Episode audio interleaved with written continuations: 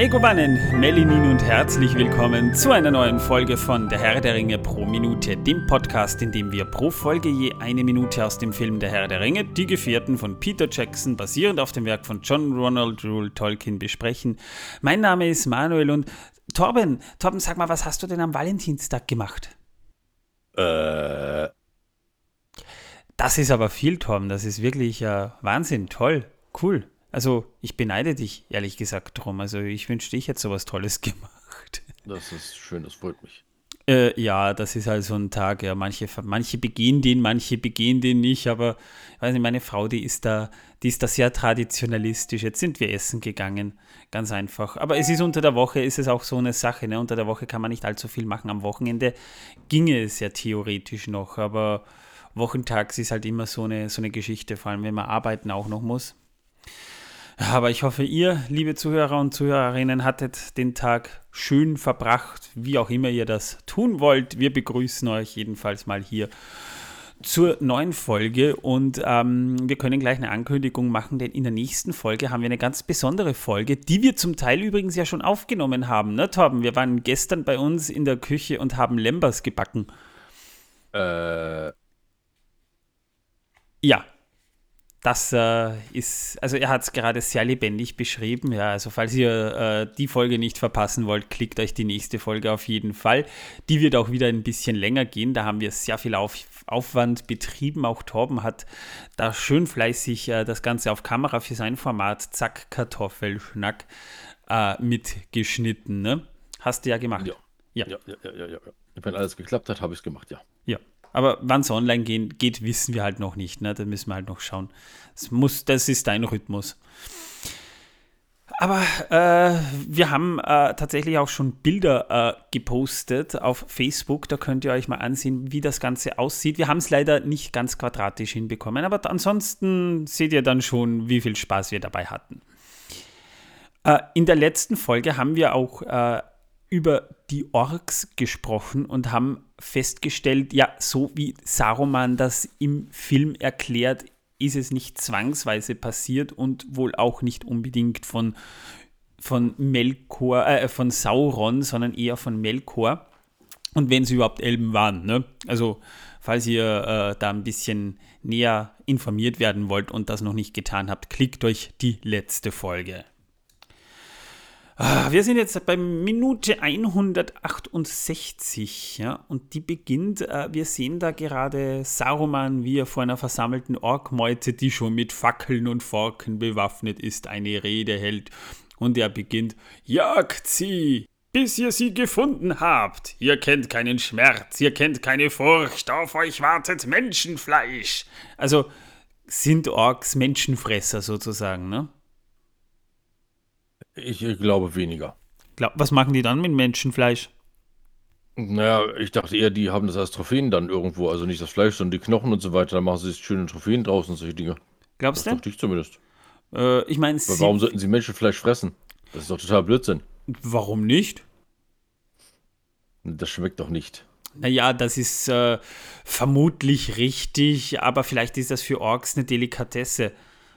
Weiß man's? Ich glaube ich glaub schon, dass die so, wenn die einen Elben kriegen würden, das wäre, glaube ich, noch, ne, noch delikater für die. Wobei, nee, das, das muss kann ich ja noch verstehen. Sein. Elben essen ist ja in Ordnung, aber, aber Menschen, na. Und Hobbits? Nein, auch nicht. Hobbits sind ja eigentlich auch Menschen, dran. ja. Und Zwerge? Ja, Zwerge schmecken ein bisschen rußig, ne? So, so ein, ein bisschen, bisschen angeschmort. Torfig, zäh vielleicht, ja. Könnte sein, dass auch die Knochen ein bisschen hart zum, zum, zum Ab Knabbern sind. Ne? Also möglich, also so ich, also Trolle mögen ja scheinbar Zwerge, das äh, äh, wissen wir ja von Tom, Bert und Bill, äh, aber, aber ob, ob, ob, Orks Zwerge mögen, das wissen wir auch nicht. Ja? Es sind jedenfalls nur, nur die Knochen äh, herumgelegen, aber es gibt ja scheinbar in Moria ja auch keine Anzeichen, dass, dass äh, Orks Zwerge gefressen haben. Ne? Nein, nein, nicht wirklich. Ja, also. Und die dann auch nicht angeknabbert aus, die Knochen? Wobei Elben glaube ich auch nicht, weil, weil Elben sind ja nicht, also, also ich glaube, nicht verdorbene äh, Lebewesen mögen die auch nicht sonderlich, ne? Das kann schon sein, ja. Wer kann das schon sagen? Ich meine, ich steckte noch nicht in einem Ork drin. Und als ich im Mordhausbar war, da war nichts davon die Rede. Also, Na, was gab es denn im die haben Mord nichts zu essen? Ja, Fleisch? Und welches Fleisch? Ich habe keine Ahnung, wahrscheinlich Ratte. Na dann, na dann, äh, gut, dann ist ja alles gut. Das kann man essen. Davon Ja. haben sie auch genug. ja. Äh, wobei, wobei, jetzt dürfen sie auch offiziell Insekten essen, wo es die EU zugelassen hat, ne? Die Ratten dürfen Insekten essen. Äh, die Orks. Ach so. Ja. Und wir sehen dann noch äh, Saruman, wie er den Ork-Häuptling Lurz, über den wir in dieser Folge übrigens sprechen werden, äh, ihn brieft und noch sagt, einer der Halblinge hat etwas von sehr großem Wert bei sich. Bringt sie mir lebendig und unversehrt. Also er, er betont das richtig, ja. Also so nach dem Motto, ja, nee, denen darf halt nichts passieren, ja, weil äh, das ist äh, erstklassige Ware, die haben was dabei, gell? Also das äh, nehmen wir gleich mit, ja. Tötet die anderen, sagt er aber dann noch, also bei denen ist es okay, aber die, die, die Halblinge müssen am Leben bleiben. Also weiß er, dass die was bei sich haben und vermutlich den Ring. Woher glaubst du, weiß er das, der gute Saruman? Er hat's ausgewürfelt. Ach so, das macht Sinn, weil ich bin mir nicht sicher, ob, ob seine Spione das gesehen haben. Außer, Vielleicht hat es auch einfach der Palantir gesehen. Äh, möglich, äh, kann aber auch ganz einfach sein, dass er es eh schon über Gandalf weiß, weil Gandalf sich ihm ja noch vorher recht intensiv anvertraut hat. Ja, also möglich halte ich das schon. Aber es ist halt wirklich fraglich, ob er dann, äh, ich habe das, das Gefühl, der will den Ring behalten und ihn dann Sauron bringen, weil sonst hätte er auch sagen können, bringt, den, äh, bringt die Ha- Halblinge dann sofort zu Sauron. Ne? Nee, nee, der will den Ring scheinbar wirklich für sich haben. Also ja, ja, schon möglich, ja. Also so ganz loyal ist er gegenüber über Sauron wirklich nicht. Ne? Ein bisschen kommt, schlägt er dann schon die Gier auch bei ihm zu. Ja, das ist ja sowieso bei ihm so, so eine komische Sache, ne? Ja, ist ein bisschen schwieriger Charakter, ja. Ja, das ist bei ihm auch so eine schwierige Sache. Ne? Ähm, wir sehen dann einen White Shot auf Isengard bei Tageslicht oder so ein, so ein gräuliches Tageslicht ist das. Ja? Also man hat schon so ein bisschen eine triste Stimmung hier. Ne? Und wir sehen die Orks, wie sie gerade eben ausziehen, zu Fuß, nicht zu Pferd, sondern wirklich zu Fuß bei Tageslicht. Und der Ork-Anführer mit seiner Kriegsbemalung an erster Reihe. Und dann haben wir einen Szenenwechsel. Wir befinden uns danach wieder in Lothlorien. Und zwar haben wir dann die Anlegestelle, ein Schwanenboot ist dort und da befinden sich scheinbar die Gefährten drauf und dort stehen eben auch Celeborn und Galadriel und wir sehen dann in einer anschließenden Einstellung, wie äh, sich gerade eine Malornblattförmige Brosche schließt und wir hören Celeborn im Hintergrund sagen, Niemals zuvor haben wir Fremde in die Gewänder unseres eigenen Volkes gekleidet. In was haben die, die, da dann äh, die Fremden dann herumlaufen lassen, wenn die jetzt zum Beispiel In ihre kaputte eigene Kleidung Kleidung. hatten? Ja, was ist, wenn die, wenn die kaputt war? Deren Problem. Ach so. Äh, ich finde das aber nicht sonderlich sozial, ehrlich gesagt. Entweder sie bekommen nicht allzu oft Besuch, dass sich da die Gelegenheit ergeben würde. Wobei, wann, wie, wie gilt man als fremd? Ist, ist, ist Aragorn dann eigentlich auch noch fremd da in Lothlorien? Ich meine, der war ja schon ein Nein, paar ich Jahre dort. weniger. Also- ich glaube, sobald dich vorgestellt hast, bist du nicht mehr fremd. Ja, aber dann sind die ja jetzt auch keine Fremden mehr. Die haben sich ja schon vorgestellt. Ich meine, die standen da vor Galadriel und die hat ja quasi äh, äh, äh, Face Striptease mit denen gespielt, ne? Ach, was? Das war was anderes. Das zählt ja nicht. Ach so, na dann. Also du musst quasi eine Zeit lang dort gewesen. Glaubst du, glaubst du, da gibt es so ein Einbürgerungsverfahren in Lothlorien? Das ist da so Das ein. bezweifle ich. Also, Ich glaube, die wollen nicht Spitzohren da gar nicht haben. naja, aber Aragorn ist jetzt auch ein Nicht-Spitzohr. Ja, aber der ist ja was anderes. Er ist, du meinst wegen seiner Abstammung. Ja. Aha, also der kriegt quasi politisches Asyl, aber alle anderen Der- müssen draußen bleiben das, oder so. Ja. Das ist aber, ich- also ich finde die, die, die Gesellschaft schon ein bisschen hart dort. Ja. Tja, ähm, ja. Celeborn jedenfalls schließt dann noch mit dem Satz ab, diese Mäntel vermögen es euch, den Blicken unfreundlicher Augen zu entziehen. Das sind also Tarnmäntel oder Tarnumhänge eigentlich, die sich scheinbar, so wird es zumindest auch im Buch beschrieben, aber da kommen wir dann zu einem späteren Zeitpunkt, wenn wir das Kapitel genauer besprechen, eh noch ein bisschen drauf zu, die können scheinbar sich der, und das sehen wir dann auch im zweiten Film recht anschaulich, äh, die können sich scheinbar wirklich der Umgebung anpassen. Das ist übrigens eine Szene, die gibt es in der Kinoversion gar nicht. Die gibt es nur in der Extended Edition, weshalb das im zweiten Film, wenn man die Extended Edition noch nicht gesehen hat, so ein bisschen überraschend wirkt. Aber das ist jetzt Foreshadowing, das kommt eh noch. Also wieder ein Fässchen, das ich da aufgemacht habe. Tut mir leid, Torben, aber wir haben ja schon wieder mhm. so viele geschlossen. Da darf jetzt mal das eine oder andere wieder stehen. Ne? Und die Minute endet dann, dass wir sehen, wie die Boote, so kleine äh, Boote wahrscheinlich aus Malornholz äh, bestehend, beladen wurden. Es sollen ja besonders leichte Boote sein. Und äh, Legolas greift gerade dahin und was er herausfischt, das erfahren wir dann in der nächsten Minute. Jetzt erstmal eine, eine, eine, grobe Frage, wenn du jetzt den Film siehst, Torben. Ähm, wie lang glaubst du, waren die Gefährten da in Lothlorien? Ah, eine Nacht natürlich. Eine Nacht? Film sehe. Ja? Ja. Könnte man glauben, in Wahrheit waren sie einen Monat da. Ja, eh. Aber jo. der Monat geht halt schnell vorbei bei denen, ne? Das ist wahr und das, hat, das, das ist nämlich tatsächlich so. Da geht das Zeitgefühl so ein bisschen verloren. Äh, die Hobbits, also im Buch bleiben die, die, die Gefährten nämlich vom 17. Jänner bis zum 14. Februar in Lothlorien. Und inzwischen ist in Mittelerde auch ein bisschen was passiert. Äh, zum Beispiel am 23. Januar verfolgt ein gewisser Zauberer, der mit dem Ballrock gestürzt ist, diesen über die endlose Treppe hoch zum Zirak Zigil. Und am 25. Januar erschlägt Gandalf den Balrog und scheidet erst dann dahin. Steht auch so in den Aufzeichnungen. Und erst am Abend des 14. Februar, nämlich als oder des 13. Februar, wie man es wie man's rechnen will. Als Frodo in Galadriels Spiegel blickt, erwacht Gandalf bewusstlos wieder als neuer Zauberer sozusagen und beginnt nochmal so eine kleine Odyssee fernab der Ereignisse, die wir im Buch erleben. Am, an jenem Abend, nachdem sie in den Spiegel geblickt haben, versammelt Celeborn und Galadriel dann schließlich die Gefährten und sagen, ja, die Zeit da ihr jetzt hier bleiben konntet, die ist halt vorüber, aber wir bieten euch an, es kann bleiben, wer möchte und er soll auch Ruhe finden, aber alle wollen weiter. Also keiner will bleiben, alle möchten die Mission fortsetzen. Man hat sich aber über die weitere Reise halt noch nicht geeinigt. Und möglicherweise hatte wahrscheinlich nicht mal Gandalf einen festen Plan, nach Aragorns Wissensstand, ja. So will man quasi die Gefährten, also ah, zunächst mal Boromir sagt mal wieder, also wie es nach mir geht, ich will nach Minas Tirith und äh, Aragorn sagt ja auch, äh, ja, also er wollte ursprünglich eigentlich Boromir nach Minas Tirith begleiten, aber jetzt, wo Gandalf weg ist, äh, liegt der Fokus halt auf der Gemeinschaft und es geht um, um den Ring.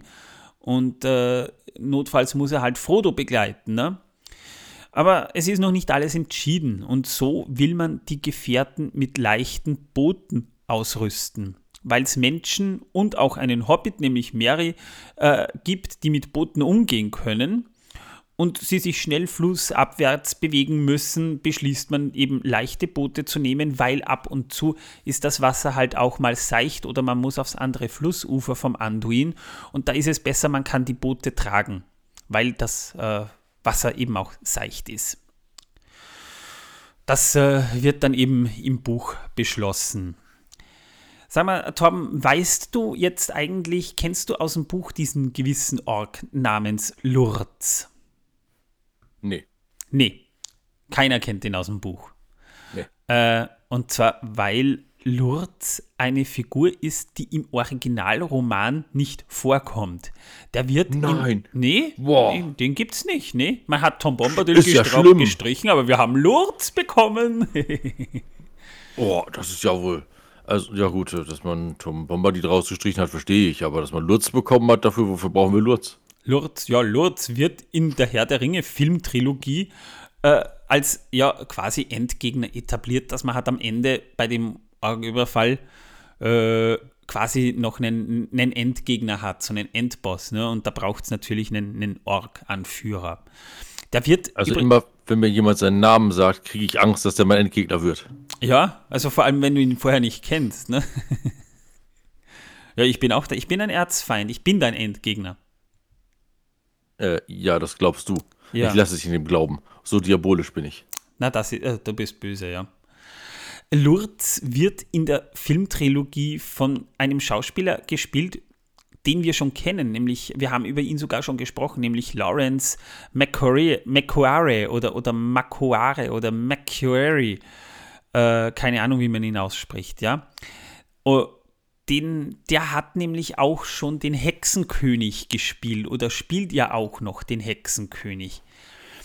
Er spielt auch noch einen anderen Ork, zu dem wir irgendwann noch kommen werden, aber der, der, der Mann, äh, der hat mehrere Rollen gespielt, ja.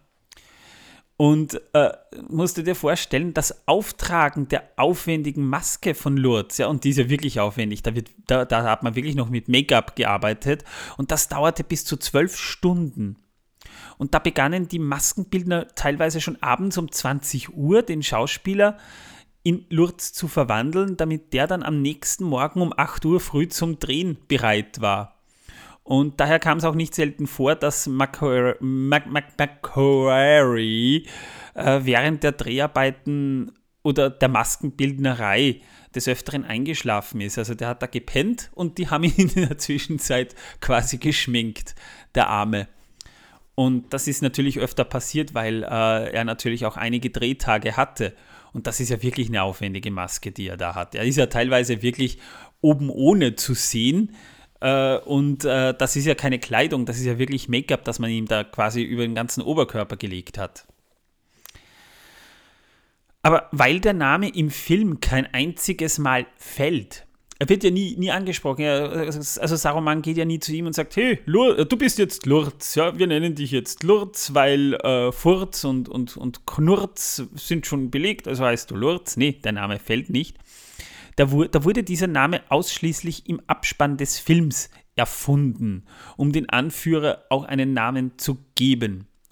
Das ist, finde ich, aber auch fair, weil der hat tatsächlich einige Szenen. Der hat ja doch durchaus Screentime in diesem Film. Und viele Szenen äh, wurden halt bei Tageslicht gedreht, weshalb er tatsächlich über Nacht eben äh, geschminkt wurde. Übrigens, zum Isengard-Set gibt es auch noch äh, ein ganz interessantes Detail nämlich viele Szenen von Isengard mussten unter anderem Bedingungen gedreht werden. Da reden wir jetzt von Tageslicht und, und, und Lichteinfall und sonstiges. Und was insbesondere aber im zweiten und dritten Film auffällt, wo Isengard dann auch teilweise ähm, verändert wird, wo, wo die, die Grundstruktur dann eine andere ist. Ja?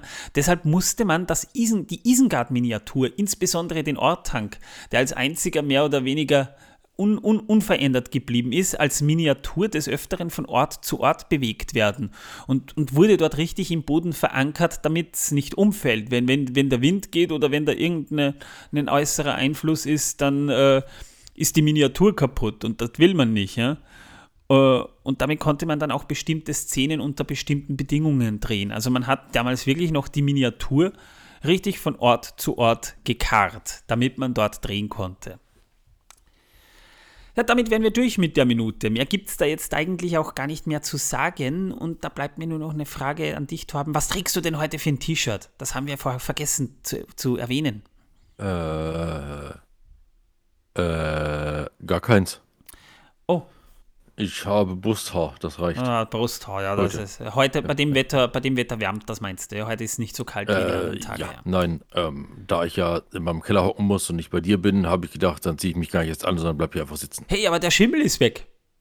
Ja, der Schimmel ist weg. Der Schimmel ist weg. Und äh, ich habe meinen Bademantel übergeworfen.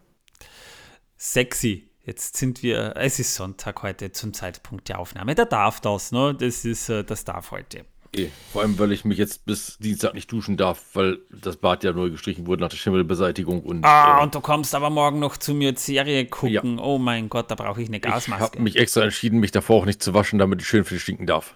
Das ist gut zu wissen, da freut sich meine Frau wieder. Die hat sich gestern Jawohl. schon bei dem, beim, äh, der, ja, egal. Ähm, wie auch immer, was hast du, hast du Wissen, dass die Welt versaut mit dabei? Habe ich, habe ich, habe ich, habe ich. Wenn ich wüsste, wie ich das aufbekomme. Ja, Tom, das ist eine Sache, die, da kann ich dir leider nicht helfen. Ich bin leider nicht in deiner Nähe. Wir nehmen nämlich über das Internet auf. Ja, nein. Mir ist nur Ja. gerade der Browser zugegangen. Hm. Ja. Ja. Ähm, Stand von ähm, 2015 ist es, dass jeder dritte Astronaut beim ersten Kontakt mit echter Schwerelosigkeit sich übergeben muss. Jeder Dritte. Ja. Ja, die, die sogenannte Weltraumkrankheit. Ah, nein, nein, nein, Entschuldigung, ich habe mich gehört. Äh, äh, mein Fehler. Ähm, zwei von drei Astronauten. Zwei von drei Astronauten. Das Ja. sind ja zwei Ja. Drittel dann, ne? Ich habe das hier verkehrt rum aufgeschrieben. Zwei von drei Astronauten äh, äh, müssen sich äh, immer dann beim ersten Kontakt mit der Schwerelosigkeit übergeben. Daher die sogenannte Weltraumkrankheit, die ist gar nicht so selten. Das liegt aber immer auch daran, weil die, äh, obwohl sie natürlich äh, in, in Schwerelosigkeitsbedingungen trainiert haben, eigentlich nie wirklich Schwerelosigkeit ausgesetzt waren, sondern das immer nur simuliert haben. Aber wenn das mal wirklich, äh, wenn du mal wirklich wo bist, wo der Körper nicht mehr weiß, wo oben und unten ist und du ganz einfach nir nirgends einen Halt hast, ja, weil im, im Flieger ich meine, das kennst du ja, Torben, ne? wenn die im Flieger trainieren, da, da, da äh, trainieren die, während der Flieger im freien Fall stürzt. Nee, ich kenne das nicht. Ich war da noch nicht mit bei. Ja, aber du weißt, dass es das gibt. Ja, natürlich weiß ich das. Dann sind ich habe ja schon nur- mehrere Filme gesehen und Ja, auch ja. schon in einem Simulator gehabt, aber ähm, äh, selbst gemacht habe ich es noch nicht. Also deswegen weiß ich nicht, ob das wirklich stimmt. Es kann natürlich sein, dass sie uns alle verarschen. Äh, ich glaube nicht. Also ich glaube ja vieles, aber das glaube ich nicht. Nein, also äh, und da, da, das geht ja vielleicht eine, eine Minute oder so, je nachdem aus welcher Höhe der Flieger stürzt, ja, damit äh, äh, der Körper nicht so schnell fällt wie das Flugzeug und dadurch äh, Schwerelosigkeit simuliert wird. Aber äh, wenn die jetzt zum Beispiel unter Wasser trainieren, was durchaus auch vorkommen kann, ja, dann hast du ja trotzdem eine gewisse Schwerkraft, immer noch, ja. Da geht es ja hauptsächlich einfach um die Bedingungen so gut wie möglich zu simulieren. Und das geht halt auch nicht in Salzwasser, weil auch Salzwasser zwar einen guten Auftrieb hat, aber dennoch immer noch Schwerkraft vorhanden ist. Und äh, die Organe entsprechend natürlich dann auch äh, immer, immer noch nach unten gezogen werden. Aber im Weltraum hast du das halt natürlich nicht. Und deshalb müssen dann äh, Astronauten kotzen. Zu anderen Sachen, ja. Die können ja auch nicht einfach so aufs Klo gehen. Ich meine, die Astronauten können ja auch nicht liegen, wenn die schlafen, ja. Die müssen sich festschnallen, weil sonst schweben die davon. Äh, ja, und äh, ganz lustig ist es auch, wenn sie dann äh, wirklich sich mal übergeben in ihren Anzug hinein und das nicht abgesaugt wird, dann können sie daran auch ersticken. Da muss man aufpassen, ja, aber da gibt es ja gute äh, Vorkehrungen dafür. Das ist wahr. Du musst halt nur aufpassen, dass du dann äh, wirklich in den äh, Anzug kotzt und nicht in den freien Raum, weil sonst äh, fliegt der ganze, die ganze Schlotze dann und, und, und macht die, die äh, Technik dort kaputt. Ne? Da muss man aufpassen. Das ist ja auch der Grund, warum man bei Wasser aufpassen muss. Wasser wird aus Beuteln getrunken und, und gegessen wird ebenfalls aus Beuteln. Das ist ja, Ja. äh, püriert. Interessanterweise habe ich mir aber sagen lassen, dass, also, dass die, dass die NASA-Küche, wo die Astronautennahrung hergestellt wird, die zwar haltbar sein muss, aber trotzdem die beste haltbare, das, das beste haltbare Essen, das möglich ist, machen. Also wenn du dort quasi eine, eine Tubenlasagne kriegst, ist das wahrscheinlich die beste Tubenlasagne, die, die möglich ist. Also da sind Spitzenköche am Werk. Also die Frage ist, ob das wirklich die beste dann ist oder e- eben äh, man das nur denkt, dass das die beste wäre. Weil es bisher noch nichts Besseres gibt. Also ich kann mich nicht erinnern, dass sich jemals ein Astronaut über das Essen beschwert hat. Ja, die sind ja wahrscheinlich froh, dass sie überhaupt was zu essen bekommen. ja, wahrscheinlich, weil das muss ja auch mal hungern müssen. aufgebracht werden, ja. Und äh, äh, Nahrung zu transportieren, das ist, ich meine, äh, ein Kilo zu äh, rauf transportieren in den Weltraum kostet ja zig Millionen Dollar. Und äh, das muss ja regelmäßig mit Essen versorgt werden da oben. Ja. Das ist ja nicht so, dass da jetzt so ein Aufzug ist, wo das Essen raufgebracht wird oder das mit einer Seilwinde äh, hochgezogen wird, sondern da muss wirklich eine Rakete ran. Ne? Ah, herrlich. Ja, ist ein spannendes Thema. In der nächsten Folge, liebe Leute, backen wir was. Dann gibt es eine Kochshow. Denn hier geht es um ein bestimmtes elbisches Brot und das haben wir, das wollen wir nachkochen. Und ob es uns schmundet und ob es was wird, das erfahrt ihr in der nächsten Folge. Die Folge ist übrigens sehr lange geplant gewesen, ne, Torben? Da haben wir schon vor anderthalb Jahren mal davon gesprochen. Ja, und wir haben es endlich geschafft. Ja, wir haben gesagt, wenn es mal soweit ist, müssen wir Lembers backen und jetzt haben wir es endlich hinter uns gebracht. Äh, das ist, äh, der Film geht jetzt noch knapp 30 Minuten, glaube ich. Also so viel haben wir jetzt gar nicht mehr. Bis, und dann kommen schon die Tolkien-Tage. Also, liebe Leute, wenn ihr noch Karten kriegt und uns persönlich dort begegnen wollt, könnt ihr das tun. Schaut euch mal die Tolkien-Tage an. Wenn ihr unseren Podcast mögt, wir würden uns über ein paar Sterne bei Spotify, Apple Podcasts, Google und Co. wirklich wahnsinnig freuen. Eine schöne, konstruktive Rezension wäre auch nicht schlecht.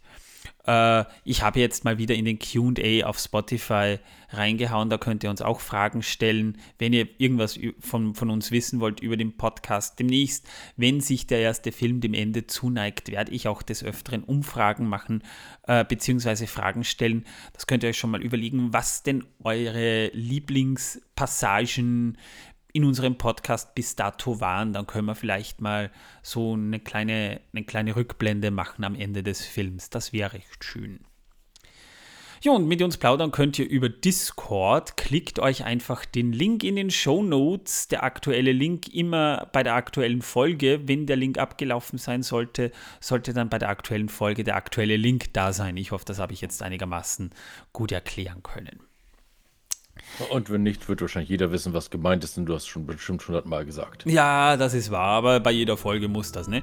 Ich sag jetzt erstmal, liebe Leute, wünsche euch ein schönes Wochenende und wir hören uns am Montag wieder. Tschüss, bis zum nächsten Mal. Ciao. Und tschüss.